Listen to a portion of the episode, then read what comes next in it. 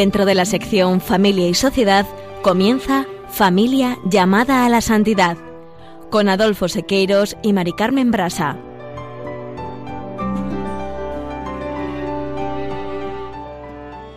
Muy buenas tardes, queridos oyentes de Radio María y familia Radio María. Bienvenidos al programa Familia llamada a la Santidad. Muy buenas tardes, queridos oyentes de Radio María. Con alegría compartimos esta tarde el programa Familia llamada a la Santidad.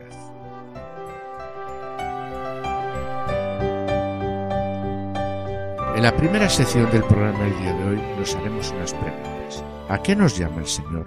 ¿Cuál es mi vocación? Siguiendo el directorio de la Pastoral Familiar de la Iglesia de España, a la luz de la Familiares Consorcio, y Monseñor Rey Pla nos explicará también qué es la antropología adecuada, expresión propia de Juan Pablo II. A continuación, escucharemos unas palabras del Papa Francisco, como siempre, claras y contundentes, referentes a la vocación a la en la sección Esposos en Cristo, Juana Julio y Seque presentarán el modelo de vida de la familia de San Basilio Magno, fiesta que acabamos de celebrar el pasado 2 de enero, quien vivió en el siglo IV y es uno de los padres de la Iglesia de mayor influencia en las órdenes monásticas. Bien, en su camino de entrega al Señor y a los hermanos se observa la huella de una familia tan profundamente cristiana que en tres generaciones cuenta al menos con cinco santos, fijaros.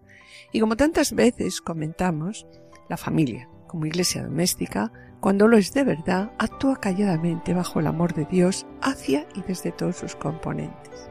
Y así, claro es, alcanza maravillosos frutos de santidad.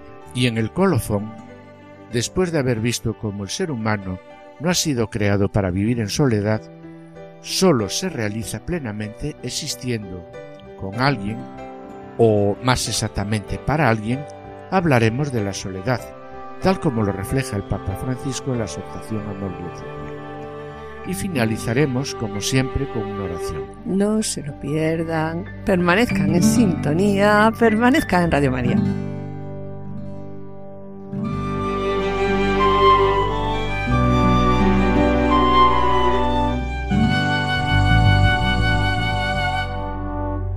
En programas anteriores nos habíamos planteado una pregunta. ¿Qué es la espiritualidad conyugal? ¿Y cuál es el designio, cuál es el plan de Dios sobre el matrimonio y la familia? Hoy, como acaba de comentar Adolfo, vamos a reflexionar sobre la vocación al amor a partir del apartado 28 del directorio de la Pastoral Familiar de la Iglesia de España. Recordamos eh, brevemente qué es la espiritualidad conyugal. La espiritualidad conyugal es una forma de vida conyugal concreta conducida por el Espíritu Santo. Y también es un modo de vivir el matrimonio desde Dios y con Dios. Pero quiero destacar, porque al utilizar la palabra espiritualidad puede llevarnos a no entender que la espiritualidad conyugal no es una, una huida en abstracto, sino es la forma de una vida conyugal concreta conducida por el Espíritu y bueno, y también pues es el camino de santificación en y por el matrimonio. Vemos como en el origen de la espiritualidad conyugal hay siempre una llamada de Cristo, ¿verdad?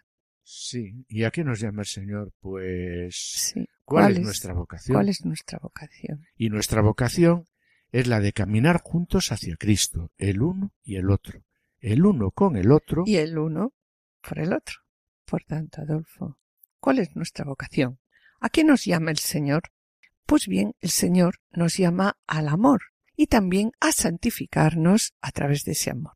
Según el diccionario de la Real Academia, eh, ¿qué significa la palabra vocación? ¿Cuál es el significado? Pues vocación es el acto por el cual Dios señala a todo hombre una misión determinada que constituye su fin personal, o también nos dice que es la llamada que Dios hace a cada uno. Pues bien, una vez más, ¿no? ¿A qué estamos llamados nosotros? Nosotros estamos llamados por Dios al amor y a santificarnos a través de ese amor, en este caso amor conyugal. Ciertamente vemos como todos estamos llamados al amor, como el hombre no puede vivir sin amor y como la persona solo se puede conocer a sí mismo cuando es amada. Como ejemplo, si un niño vive entre animales, no llega nunca a desarrollar conciencia de hombre, no se reconoce como hombre. Solamente cuando salimos al encuentro con los demás, en la familia, colegio, es cuando nuestro yo se configura y nos vamos conociendo a nosotros mismos. Por tanto, toda persona está limitada por un tú, que son todas las personas que le rodean, padres, hermanos, amigos. Por otro lado, Adolfo, nuestro yo personal no crece del mismo eh, modo si establece relaciones con otros tú, pues que no le aporten nada. Cuanto más noble es el tú con el que mi yo se relacione, mejor será mi yo. Y por este motivo, el hombre y la mujer necesitan, bueno, necesitamos buscar plenitud de relaciones con otros tú. El hombre, por tanto, es el tú para la mujer. La mujer es el tú para el hombre. Y, Dios, es el tú para los dos. Sí, Dios debe ser el tú para los dos. Y cuanto más profunda sea nuestra relación con Dios, que es amor, pues más plena será nuestra relación de pareja, ¿verdad? Eso es. Y como dice Juan Pablo II en su primera encíclica Redentor Hominis, y tantas veces hemos comentado porque la verdad es que nos llena, cuando dice, el hombre no puede vivir sin amor, pero él permanece para sí mismo un ser incomprensible. Su vida está privada de sentido si no se le revela el amor, si no se encuentra con el amor, si no lo experimenta y lo hace propio y si no participa en él vivamente. Y sobre ello el apartado 28 del directorio destaca que la antropología adecuada de la que partimos tiene como afirmación primera el que la persona sólo se puede conocer de modo adecuado a su dignidad cuando es amada. Sí, la experiencia fundamental de toda persona es la de reconocerse siendo, y por tanto la de haber recibido la vida como un don. La segunda experiencia, unida íntimamente a la primera, es la de reconocerse como un ser sexuado. La constatación de la diferencia sexual y a la vez la soledad que experimenta todo hombre lleva en sí preguntas implícitas que cada persona necesita responder imperiosamente. Juan Pablo II, recogiendo las experiencias antropológicas y morales originarias, como son la soledad, el encuentro, la comunión, la concupiscencia, el pudor, la fecundidad, responde a estos interrogantes en sus catequesis sobre el amor humano, alumbrando la propia experiencia humana con la luz potente de la revelación. Sí, Adolfo, y la respuesta a las preguntas sobre que acabas de comentar, ¿no? que recoge Juan Pablo II sobre el origen, identidad, sentido de la vida, vocación al amor, fecundidad. Eh, Juan Pablo II, ¿no? las ofrece desde lo que él denomina antropología adecuada o una visión integral de lo específicamente humano, en la que el hombre es contemplado desde Dios, origen y meta de la existencia humana. El hombre, como dice Noel, en efecto, ha sido creado a imagen de Dios amor, y así lo refleja en el Génesis, y su vocación es el amor. Exacto, es el amor. Bien, pues sobre este punto, si te parece, vamos a rescatar unos fragmentos de la entrevista a Monseñor Rey Pla, obispo de la diócesis de Alcalá de Henares, realizada en octubre del 2014, para preguntarle ¿qué es la antropología adecuada? La antropología adecuada es una expresión propia del Papa Juan Pablo II, tiene como tres pilares. ¿no? Uno es la unidad cuerpo-espíritu. ¿Qué es la persona? Es una unidad donde el cuerpo, insisto, visibiliza a la persona. Es una totalidad, podemos decirlo de otra manera, unificada. Es decir, Juan Antonio lo que está hablando es una persona que está configurada como varón y por tanto eso caracteriza todo lo que él es, porque la sexualidad no solo configura el cuerpo, sino toda la persona por esta tesis principal, la unidad cuerpo-espíritu. Despreciar el cuerpo es despreciar a Dios creador, el cuerpo es bueno, el cuerpo es digno. Otra cosa es que estemos heridos por el pecado original en nuestros propios pecados e inclinados al mal. Pero el cuerpo no es malo, todo lo contrario. Hemos de mirar a la persona entera y tener un gran aprecio por la dimensión corporal, como lo tenemos sobre la dimensión espiritual, pero nunca separados. La segunda tesis es la que decíamos, diferencia sexual varón-mujer. La antropología adecuada afirma el hombre es una totalidad unificada, es unidad cuerpo-espíritu. Segunda tesis, está diferenciado sexualmente como varón y como mujer, tal manera que toda su realidad cuerpo-espíritu está tocado por lo masculino o está tocado por lo femenino. Y ahora uno se pregunta, ¿y por qué existen varones y existen mujeres? ¿Y por qué Dios ha querido crearlos diferenciadamente? Justo porque somos imagen de Dios, que es comunión amorosa, Padre, Hijo, Espíritu Santo, y nos ha creado semejantes a Él para poder vivir por participación la vocación al amor. De tal manera que en la comunión, y de manera específica en la comunión conyugal, en el matrimonio, que es una comunión de totalidad, cuerpo-espíritu, se manifiesta lo que somos. Somos imagen de Dios. Somos reflejo de ese amor trinitario y por tanto un matrimonio está gritando por la calle, Dios es amor. Y puede decir lo que yo he puesto como título de la, de la carta pastoral, hemos conocido el amor. Y por tanto, el amor nos pone delante una gran promesa de felicidad, porque Dios ha creado al hombre, varón y mujer, para que sean felices. Y un modo de llevar adelante esa vocación al amor y a la felicidad, el más diríamos específico, es el matrimonio, que es la vocación mayoritaria en la Iglesia. Y la tercera tesis de la antropología adecuada es, como es experiencia de toda persona, lo mismo que San Pablo experimentaba, yo quiero hacer el bien y en cambio de mis manos sale muchas veces el mal, queriendo hacer el bien hago el mal. Eso es, diríamos, una huella de lo que significa el pecado de origen, el original, y nuestros propios pecados. La tercera tesis es, en una antropología adecuada no es suficiente decir yo quiero amar, sino tener la capacidad de amar. Y para eso necesitamos lo que llamamos la redención del cuerpo o la redención del corazón. Por tanto, la gracia bautismal, la gracia eucarística, cuando vamos al sacramento de la Eucaristía, la gracia del sacramento de la conversión, la penitencia, en definitiva, el Espíritu Santo va trabajando el corazón de la persona, varón o mujer, para que, sanado de sus propias heridas y pecados, limpio, pueda verdaderamente llegar a lo que decíamos antes, a la lógica del don, es decir, que pueda entregarme totalmente en cuerpo y alma a aquel o a aquella que en el día de bodas dije, yo te quiero a ti, y prometo serte fiel en las alegrías, en las penas, en la salud y en la enfermedad, todos los días de mi vida. Para esto hemos de entender que el amor no se agota en el propio sentimiento, no es simplemente algo que pertenece a la parte afectiva, emotiva de la persona. La vocación al don, la vocación al amor, es algo que arraiga en el centro mismo de lo que es el corazón humano y desde la voluntad se dice yo te quiero a ti y prometo serte fiel, es decir, yo voy a ser un don hoy, mañana y siempre para ti. La grandeza del amor. Y estas tres tesis, diríamos, dan la imagen completa o el dibujo de lo que Juan Pablo II llamaba antropología adecuada o antropología cristiana. Unidad cuerpo-espíritu, diferencia sexual varón-mujer, redención del corazón o redención del cuerpo.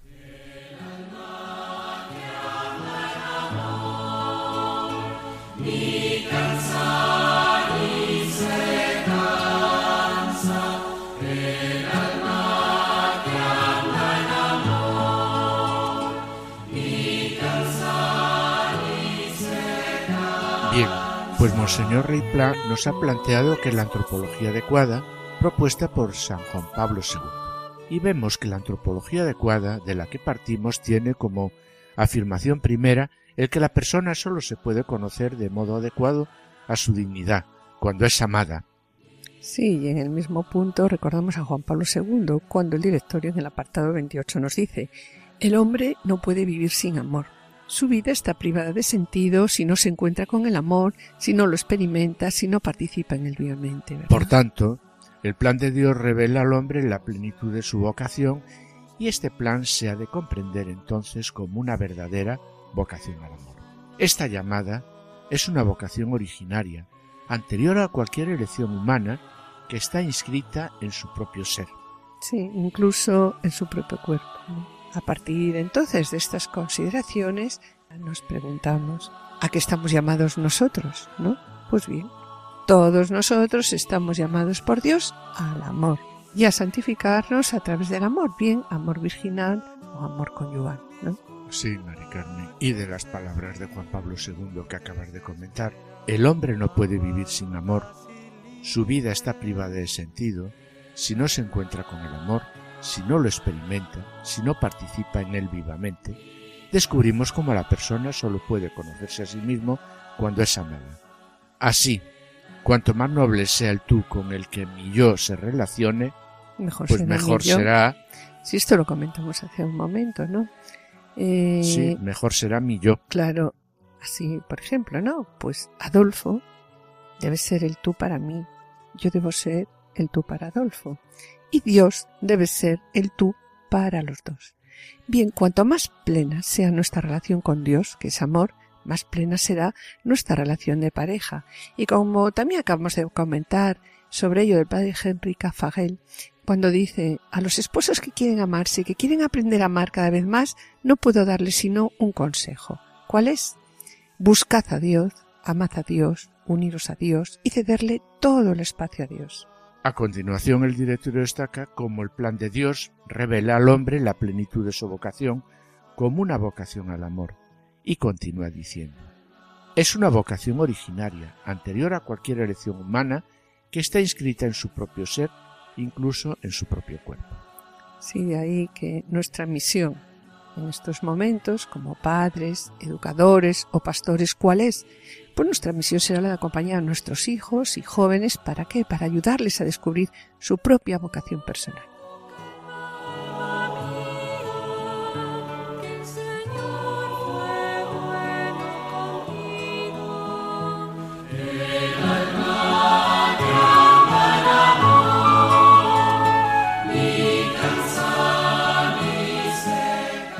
Continuando con el directorio, en el apartado 29 explicita que como imagen de Dios, que es amor, la vocación al amor es propia del ser humano.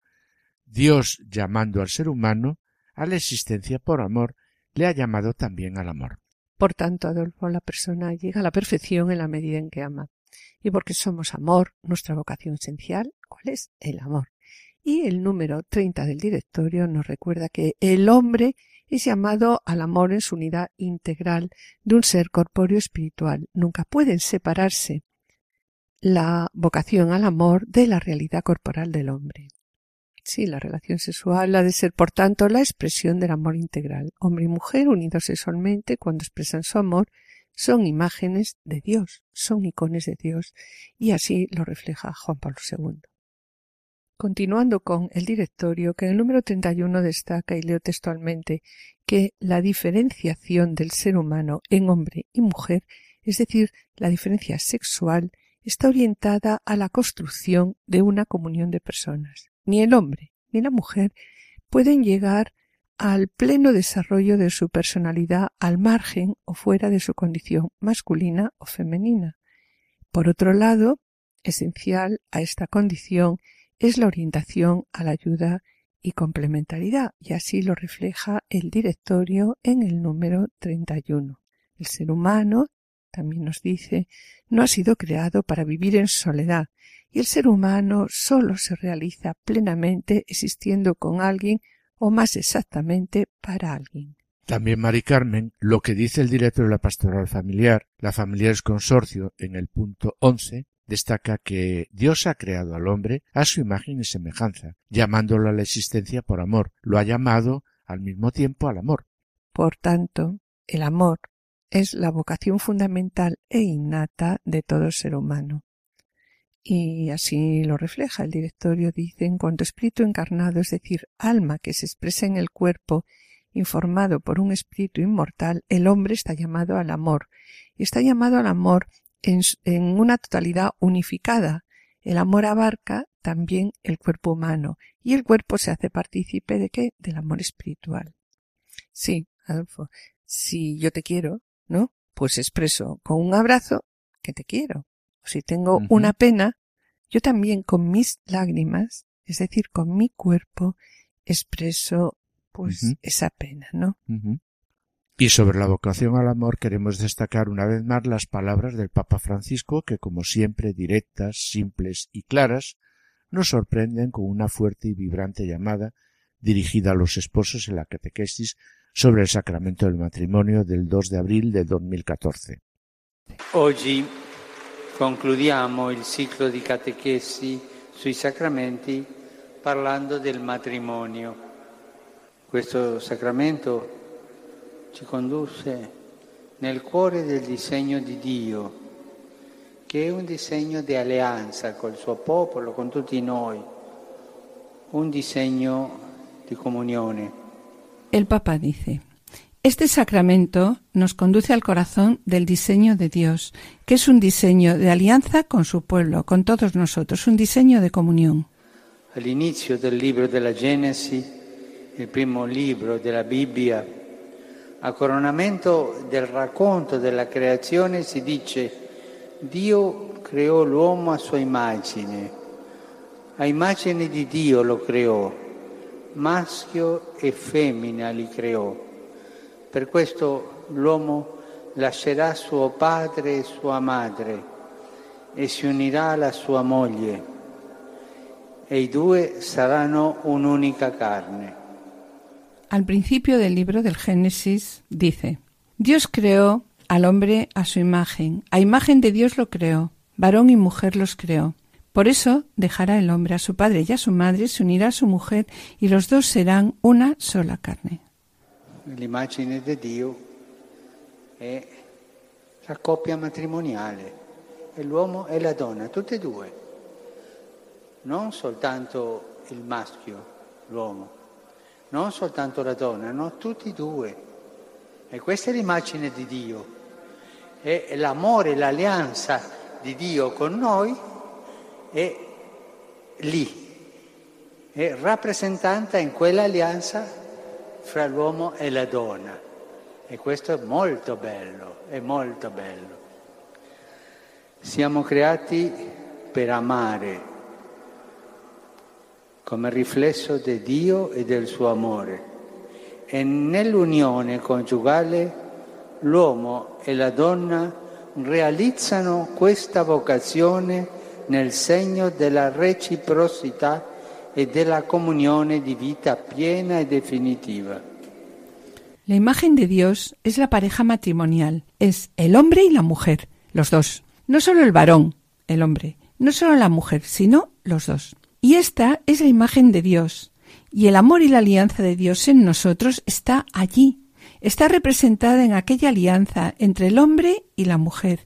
Y esto, dice el Papa, es muy bello, es muy bello. Hemos sido creados para amar como un reflejo de Dios y de su amor. Y en la unión conyugal, el hombre y la mujer realizan esta vocación en el signo de la reciprocidad y de la comunión de vida plena y definitiva. Quando un uomo o una donna celebrano il sacramento del matrimonio, Dio, per così dire, si rispecchia in essi, imprime in loro i propri lineamenti e il carattere indelebile del suo amore. Il matrimonio è, l'icona dell'amore di Dio con noi, è molto bello. Cuando un hombre y una mujer celebran el sacramento del matrimonio, Dios, por así decir, se refleja en ellos, les imprime sus propios rasgos y el carácter indeleble de su amor. Un matrimonio es el icono del amor de Dios con nosotros y es muy bello. Anche Dio infatti è comunione. Le tre persone del Padre, del Figlio e dello Spirito Santo vivano da sempre e per sempre in unità perfetta. Ed è proprio questo il mistero del matrimonio. Dio fa dei due sposi una sola esistenza. La Bibbia, la Bibbia è forte, dice una sola carne. Così intima è la unione dell'uomo e la donna nel matrimonio.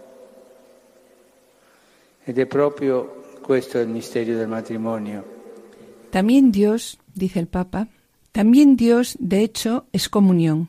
Las tres personas del Padre, del Hijo y del Espíritu Santo viven desde siempre y para siempre en unidad perfecta.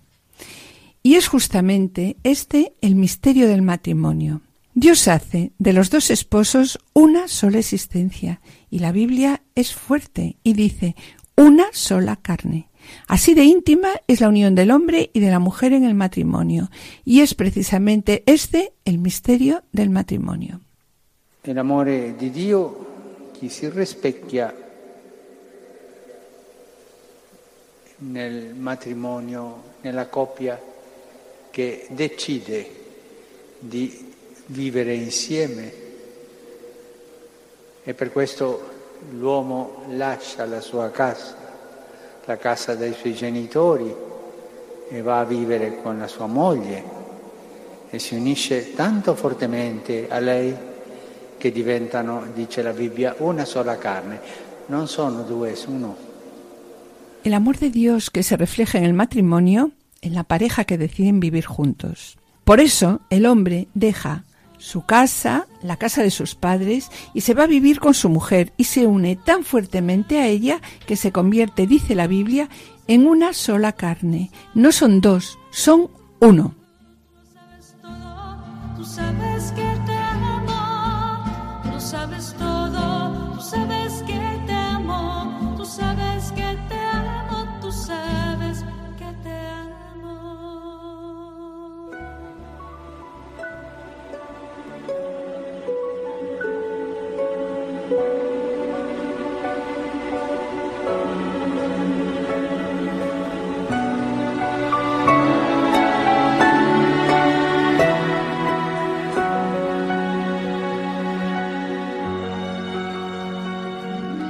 Oyentes y familia Radio María, estamos en el programa Familia llamada a la Santidad, dirigido por Adolfo Sequeiros y quien les habla, Marican Membras. Finalizamos esta primera sección y antes de iniciar la segunda quisiéramos adelantarles que en el colofón hablaremos sobre la soledad, según lo propone la exhortación Amoris Leticia. Y a continuación, damos paso a la sección Familia Semilla de Santidad en el que nuestros colaboradores Juana Juli Seque presentarán el modelo de vida de la familia de San Basilio Magno. No os perdáis su ejemplo de vida, permaneced en escucha, seguid con nosotros en Radio María.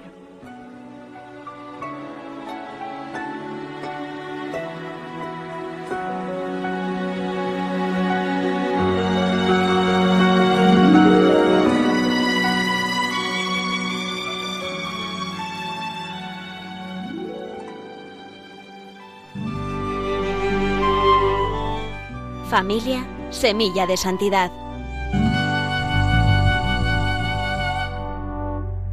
Queridos oyentes de Radio María, en esta ocasión el aprendizaje de la santidad como una semilla que da fruto abundante en el seno de la familia nos ofrece el ejemplo extraordinario de San Basilio Magno, quien vivió en el siglo IV y es uno de los padres de la Iglesia de mayor influencia en las órdenes monásticas. En su camino de entrega al Señor y a los hermanos se observa la huella de una familia tan profundamente cristiana que en tres generaciones cuenta al menos con cinco santos. Conozcamos, pues, su historia.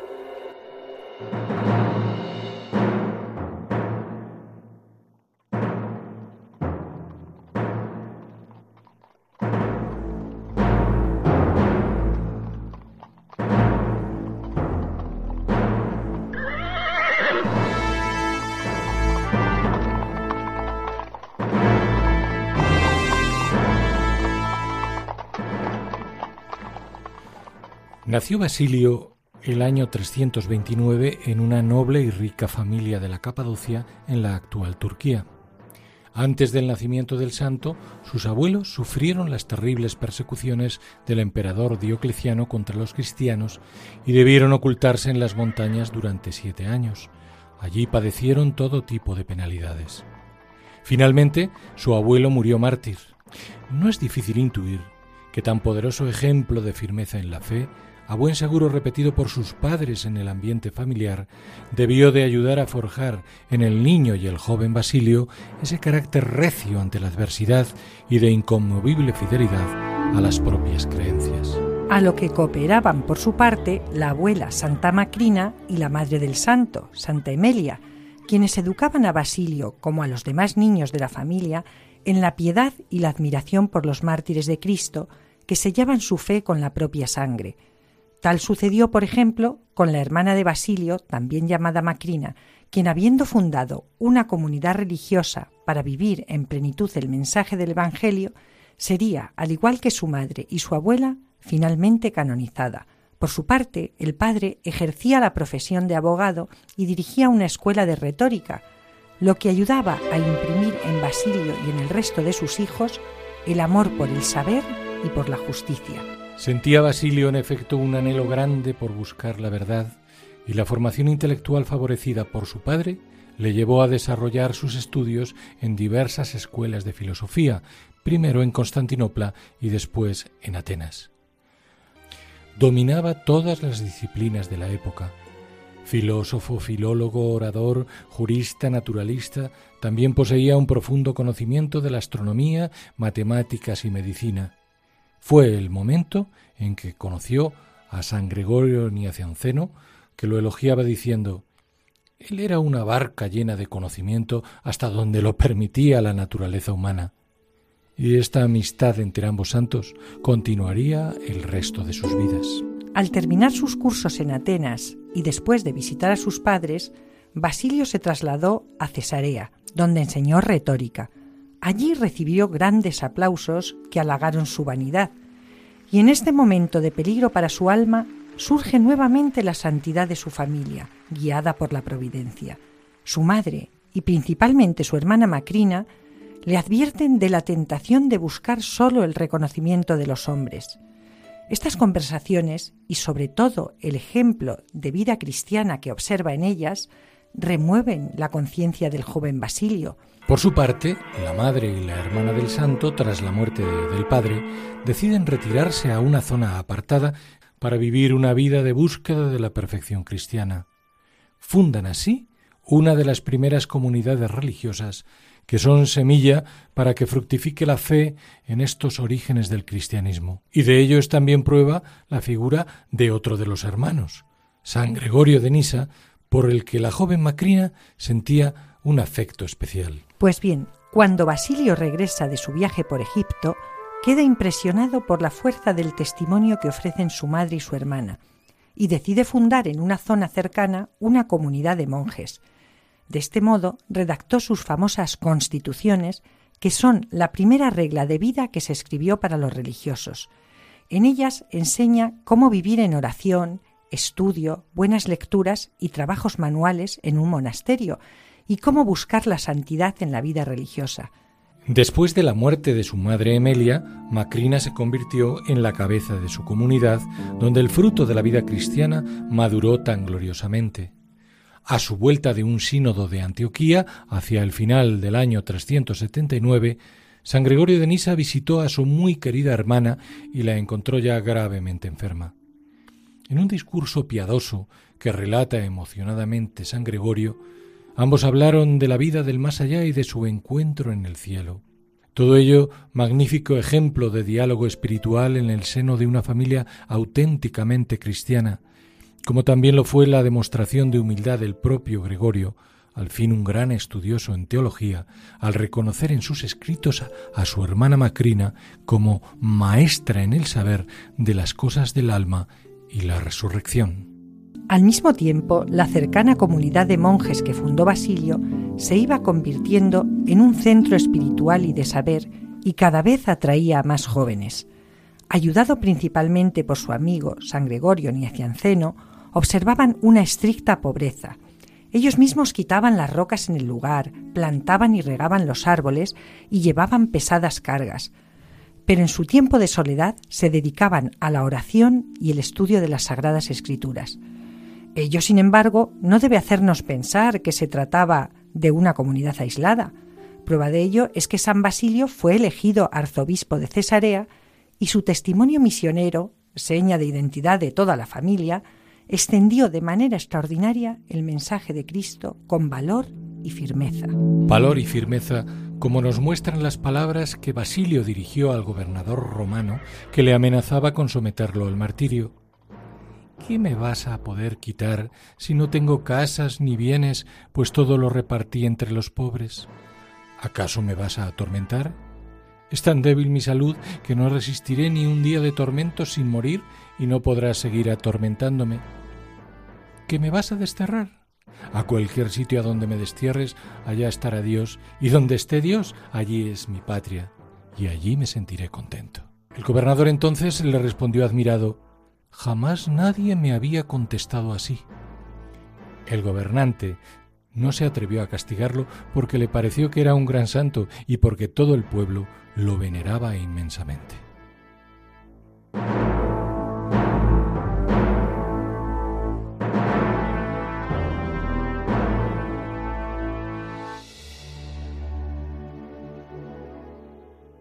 Ahora sí su elocuencia, como un día le habían amonestado su madre y su hermana, estaba al servicio del amor a Dios y no al de su vanidad.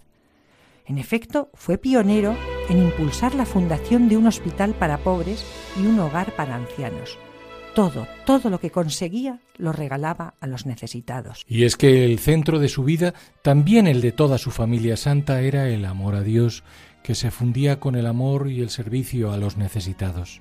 De San Basilio son aquellas famosas palabras, Óyeme, cristiano, que no ayudas al pobre. Tú eres un verdadero ladrón. El pan que no necesitas le pertenece al hambriento. Los vestidos que ya no usas le pertenecen al necesitado. El calzado que ya no empleas le pertenece al descalzo. El dinero que gastas en lo que no es necesario es un robo que le estás haciendo al que no tiene con qué comprar lo que necesita. Si pudiendo ayudar no ayudas, eres un verdadero ladrón. Palabras en las que se trasluce el maravilloso ejemplo de vida de servicio y humildad que aprendió de su madre y de su hermana. Ejemplo también de alegría y fuerza en el dolor, como nos termina de iluminar el que el propio San Basilio, aquejado de una grave y dolorosa enfermedad hepática, no cesaba entre tanto de predicar y hacer obras piadosas. Por ello, cuando a los 49 años, en el 379, entregó su alma a Dios, el duelo alcanzó un eco nunca visto en su ciudad. Loor de santidad que sin duda podríamos hacer extensiva a familia tan ejemplar. San Basilio Magno en los orígenes del cristianismo nos muestra así que el don de la santidad a menudo fructifica en el seno de la familia, que es la primera cuna del amor.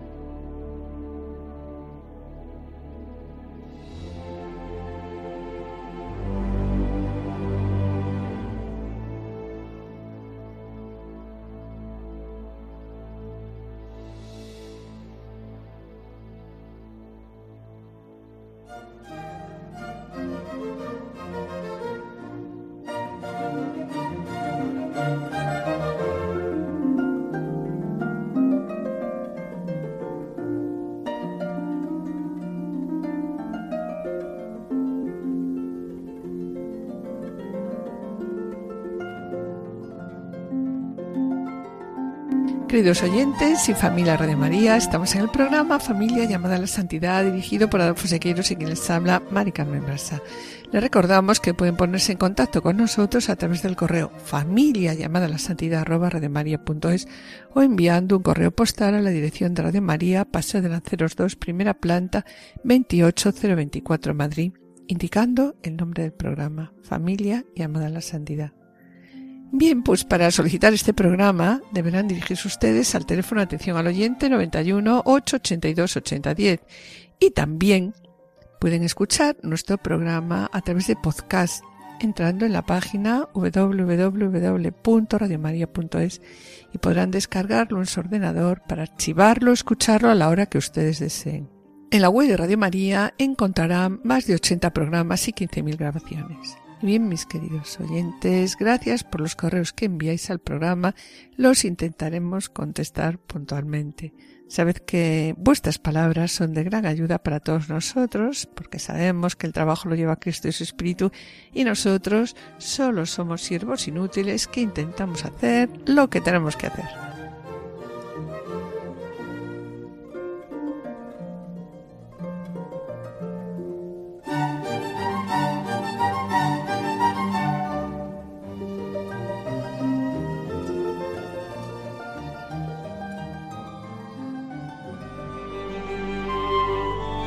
Colofón.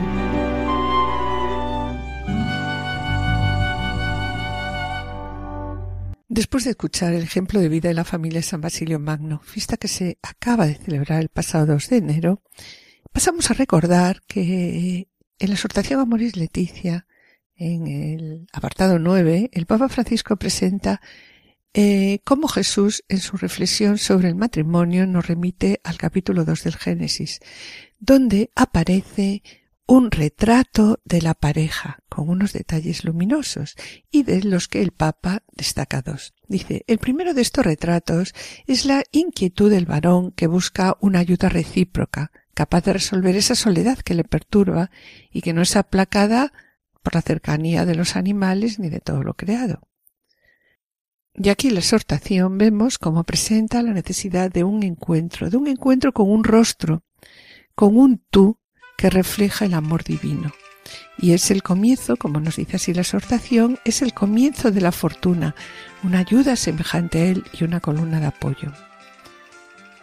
o bien como exclama la mujer del Cantar de los Cantares en una estupenda profesión de amor y de donación en la reciprocidad, cuando dice, mi amado es mío y yo suya, y yo soy para mi amado y mi amado es para mí.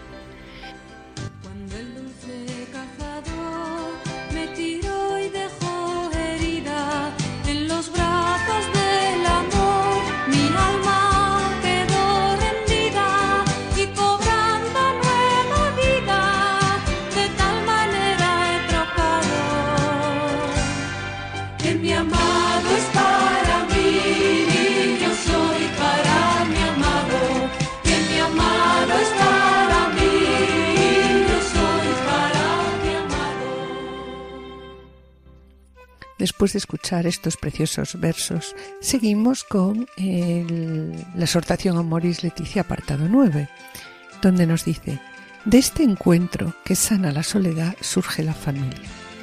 Y el segundo detalle que destaca la Moris Leticia es Adán, que es también el nombre, el hombre de todos los tiempos y de todas las regiones de nuestro planeta.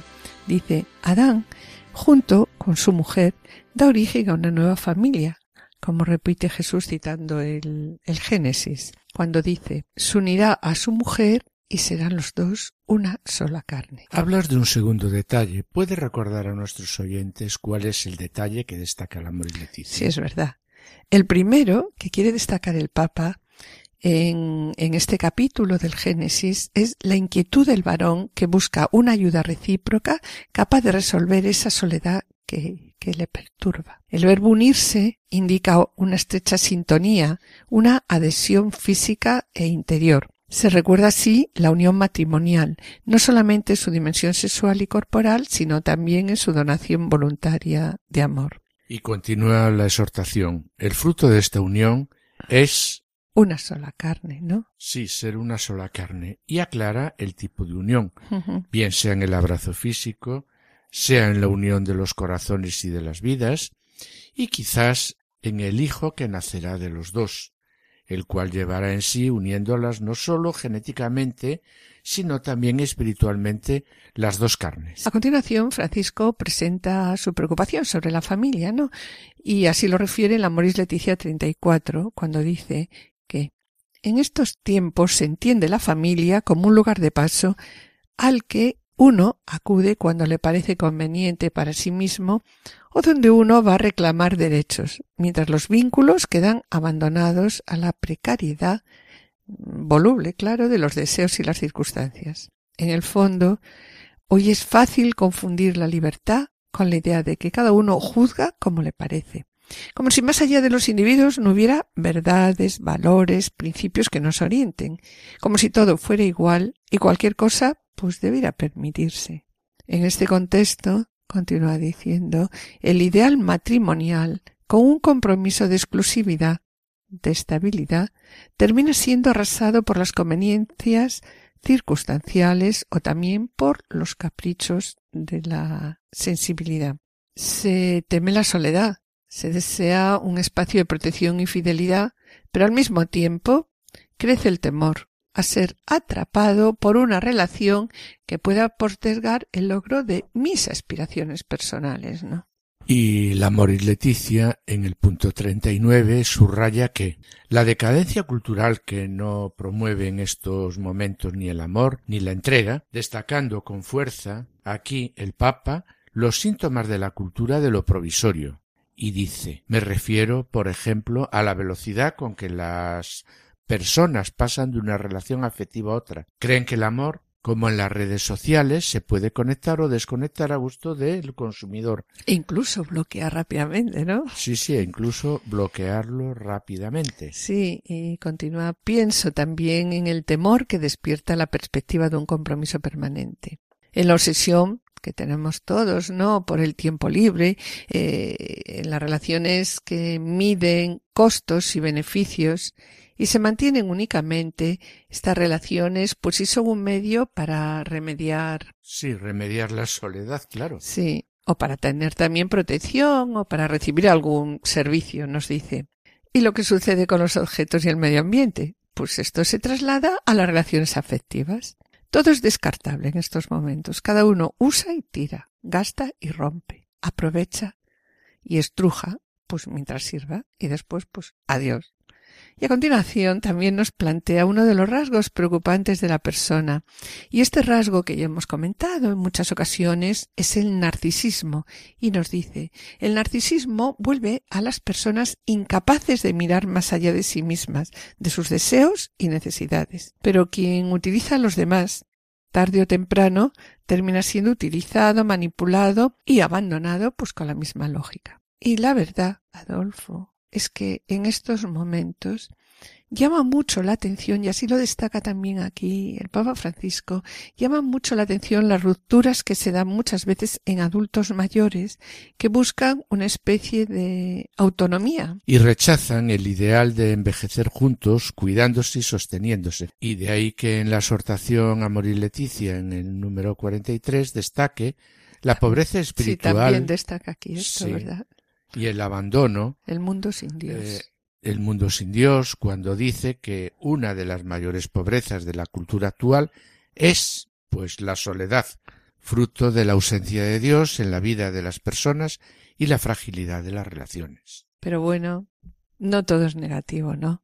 Y el amor es Leticia, a partir del apartado 162, 162 y siguientes, ¿no? El Papa destaca con gran admiración Sí, habla del testimonio de las personas casadas. que son un ejemplo, ¿no? Y que Sí. mantienen su fidelidad cuando su cónyuge se ha vuelto físicamente desagradable o cuando no satisface las propias necesidades a pesar de que muchas ofertas inviten a la infidelidad en estos momentos o al abandono. Y a continuación presenta un caso que seguro que muchos de vosotros conocéis otras situaciones similares, cuando dice una mujer puede cuidar a su esposo enfermo y allí, junto a la cruz, vuelva a dar el sí, el sí de su amor hasta la muerte. En este amor se manifiesta de un modo deslumbrante la dignidad del amante, dignidad como reflejo de la caridad, puesto que es propio de la caridad amar más que ser amado. También podemos advertir en muchas familias una capacidad de servicio oblativo y tierno, dice el Papa, ante hijos difíciles e incluso desagradecidos. Esto hace de esos padres un signo de amor libre y desinteresado de Jesús. Y debido a que hoy la secularización ha desdibujado el valor de una unión para toda la vida y ha debilitado la riqueza de la entrega matrimonial, es preciso profundizar en los aspectos positivos del amor conyugal. Y así, más adelante, en el apartado 163, se presentan otros momentos de la vida en los que la soledad, pues, es acuciante.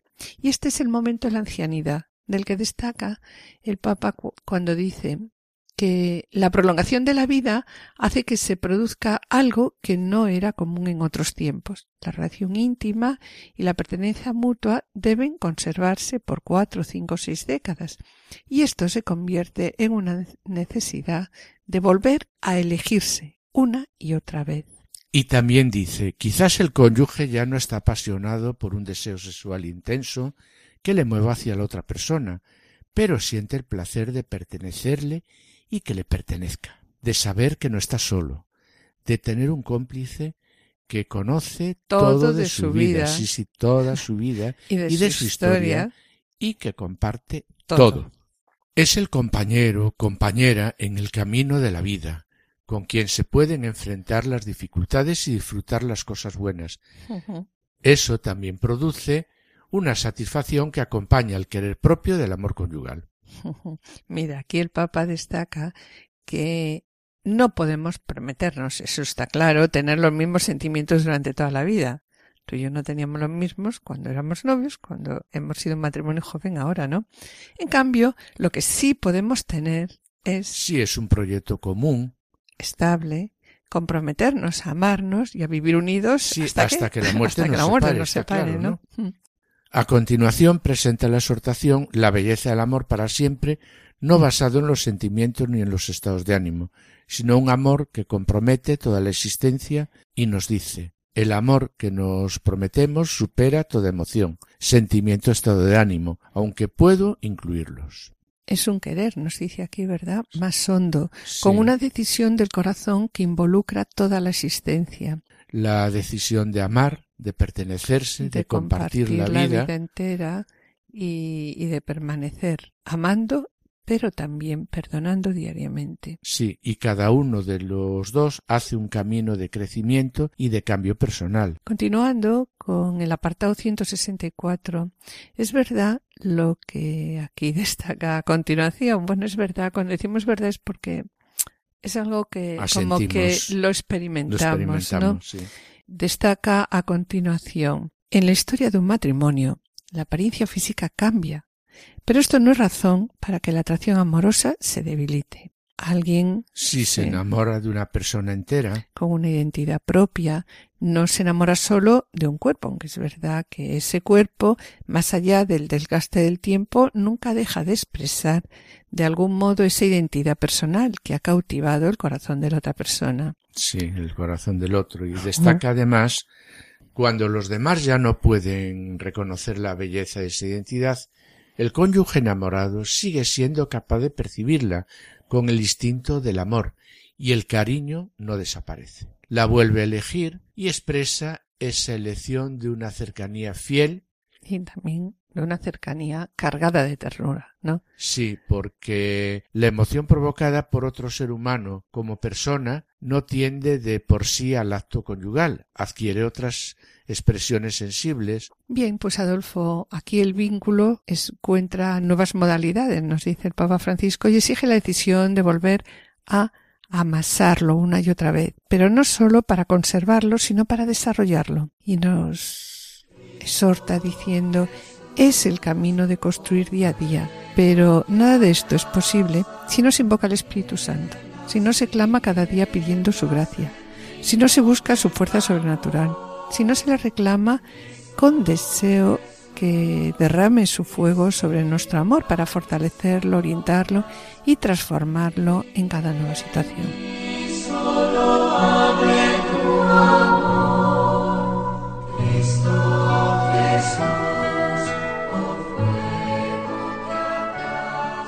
Bien, vamos a finalizar el programa con la oración de la lección del día de hoy, que nos dice, Solo tú puedes, Señor, saciar nuestra sed de felicidad.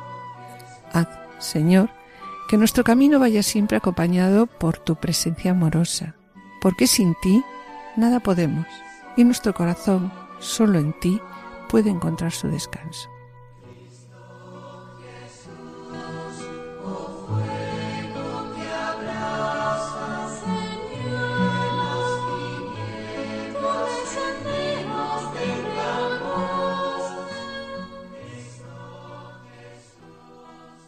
Con pena, mis queridos oyentes, tenemos que despedirnos. En el programa de hoy hemos comenzado con unas preguntas. ¿A qué nos llama el Señor? ¿Cuál es mi vocación? Para ello, hemos preguntado a Monseñor Rey Pla qué es la antropología adecuada y hemos escuchado unas palabras del Papa Francisco, como siempre claras y contundentes, referentes a la vocación al amor. En la sección Esposos en Cristo, Juana, Julio y Seque presentaron el modelo de vida de la familia de San Basilio Magno, fiesta que se acaba de celebrar este pasado día 2 de enero. Y en el colofón, después de haber visto cómo el ser humano no ha sido creado para vivir en soledad, hemos hablado de la soledad, tal como lo presenta la exhortación Amor y Leticia, finalizando como siempre con una oración. Agradecemos a los asistentes el control de sonido Y esperamos estar de nuevo con ustedes los dos juntos el jueves dentro de dos semanas. Muchas gracias por su atención. Hasta la próxima audición y que el Señor les bendiga. A continuación damos paso a Lorena del Rey y el programa Voluntarios. No se lo pierdan, permanezcan a la escucha, permanezcan en Radio María. Han escuchado Familia llamada a la santidad con Adolfo Sequeiros y Mari Carmen Brasa.